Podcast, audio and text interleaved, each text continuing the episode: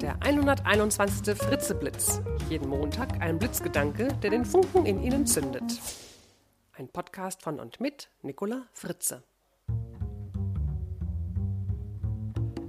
Hallo und guten Montagmorgen. Der heutige Blitzgedanke heißt Nichtstun für Hyperaktive. Ja, und der eine oder die andere wird jetzt vielleicht denken, Hä, das kommt mir irgendwie bekannt vor. Nichtstun für Hyperaktive? Hm, hm. Richtig. Dies ist ein Kapitel aus meinem Buch Raus aus der Grübelfalle, wie Sie Ihre Denkgewohnheiten ändern und Ihre Persönlichkeit gezielt weiterentwickeln.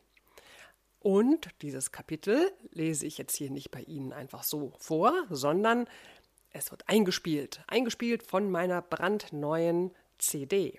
Ja, mein Buch ist jetzt nach einem Jahr und dank des großen Erfolges auch auf CD erschienen. Und darüber freue ich mich sehr. Denn letztendlich äh, ist es auch Ihnen zu verdanken, dass das geschehen ist. Nicht nur, dass Sie mein Buch einfach ganz toll gekauft haben und weiterempfohlen haben, sondern eben auch dadurch, dass Sie mir E-Mails geschrieben haben und gesagt haben, Mensch, ja, tolles Buch, diese Dialogform, genial, einfach zu lesen und so weiter. Und das ist doch perfekt geeignet für ein Hörbuch. Ja, und dann habe ich da ganz schnell direkt ein Hörbuch draus gemacht für Sie. Also nicht ich, sondern Steinbach sprechende Bücher ein prima Verlag, den ich gefunden habe. Und es hat sehr viel Spaß gemacht, mit den beiden Schauspielern das im Studio einzusprechen. Ja, nun bekommen Sie also eine kleine Hörprobe.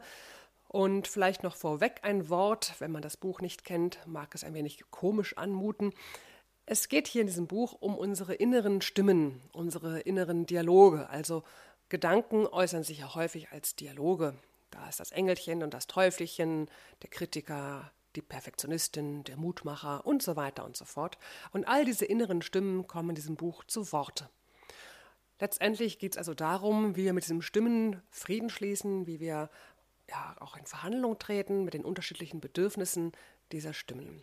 Und darum geht es in diesem Buch und in diesem Kapitel Nichts tun für Hyperaktive geht es eben darum, wie man als Hyperaktiver nichts tut. Jetzt wünsche ich Ihnen ganz viel Spaß beim Hören und natürlich würde ich mich freuen, wenn dieses Kapitel Sie dazu motiviert, sich das ganze Hörbuch zu kaufen. Sie kriegen es überall im Buchhandel, bei Amazon, in meinem Fritze-Shop, überall. Ja, also auf geht's. Nichts tun für Hyperaktive. Nichts tun für Hyperaktive. Wie Sie auf Umwegen besser ans Ziel kommen. Donnerstagnachmittag, 14.36 Uhr im Büro.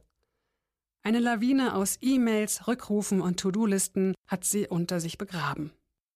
Da melden sich ihre inneren Stimmen zu Wort. Schnell die fünf E-Mails beantworten, dann die Post fertig machen, die Präsentation vorbereiten. Ach, vorher müssen wir mit unserer Kollegin die Agenda abstimmen und dann sind da ja noch die Rückrufe und tief einatmen. Äh, keine Zeit, keine Zeit. Die Autowerkstatt müssen wir auch noch anrufen. Dieses blöde Geräusch beim Schalten. Ach, wann sollen wir nur das Auto wegbringen? Und ausatmen. Ach, jetzt, jetzt klingelt auch noch das Telefon. Die Kunden und ihre Extrawünsche. Das können wir doch alles gar nicht schaffen. Eben. Deshalb legen wir mal eine Pause ein. Ach, schon wieder zehn neue Mails. Was ist das? Wieso sollen wir uns darum kümmern? Na egal, ehe die Mails hin und her gehen, haben wir es auch selbst erledigt. Stopp! Anhalten! Wer will uns denn hier eigentlich die ganze Zeit von der Arbeit abhalten? Na, ich bin's, die Fritze. Und du musst die Rastlose sein. Allerdings, und zum Plaudern hab ich keine Zeit. Wir müssen uns reinknien, sonst schaffen wir das nie. Was wäre dann? Was für eine Frage. Wir müssen das schaffen. Ich bewundere, wie viel Energie du da reinsteckst. Unsere eigenen Bedürfnisse hast du zurückgestellt. Es gab noch nicht mal Mittagessen. Wir hatten doch einen Müsli-Riegel und einen Apfel. Die wir beim Protokolllesen quasi eingeatmet haben. An manchen Tagen geht's eben nicht anders. Und da können wir nicht mal für zehn Minuten eine Pause einlegen? Ich kann nichts für den Trubel. Aber wie wir damit umgehen, können wir entscheiden. Heute fiel die Wahl auf Aktionismus mit einem Schuss Panik. Noch einmal, was passiert, wenn wir nicht alles schaffen? Dann kommen wir morgen überhaupt nicht mehr hinterher. Lass uns das alles jetzt erledigen, damit wir später Zeit für andere Dinge haben. Du erinnerst mich an die Geschichte mit der Säge. Was für eine Säge? Du hast ja keine Zeit für Geschichten. Machen wir lieber weiter. Äh, Kurzfassung. Schön, dass du uns für die Geschichte eine kurze Pause gönnst. Also, auf seinem Waldspaziergang beobachtet ein Mann, wie der Förster einen Baum fällen will. Mit seiner stumpfen Säge kommt er kaum vorwärts. Als der Mann ihn darauf anspricht, antwortet der Förster, Ich habe keine Zeit, die Säge zu schärfen. Ich muss den Baum fällen. Wir sollen unsere Säge schärfen? Im übertragenen Sinn. Wenn der Druck zu groß wird, ziehen wir uns für fünf oder zehn Minuten in eine ruhige Ecke zurück und lassen unsere Gedanken fließen. Wir beißen uns an keinem Gedanken fest, sondern beobachten uns von außen. Na, was soll das bringen? Probieren wir es doch einfach. Aber nur fünf Minuten. Hm. Wie war's? Also am Anfang haben wir uns immerzu gesagt, dass wir für solche Spielchen keine Zeit haben. Es war gar nicht so einfach, diesen Gedanken wieder loszulassen. Irgendwann haben wir bemerkt, wie gut die kurze Abkühlung tut. Wir waren vorher ganz schön heiß gelaufen. Und es tauchten neue Gedanken auf. Was Interessantes dabei? Ja, uns ist aufgefallen, dass wir uns überfordern.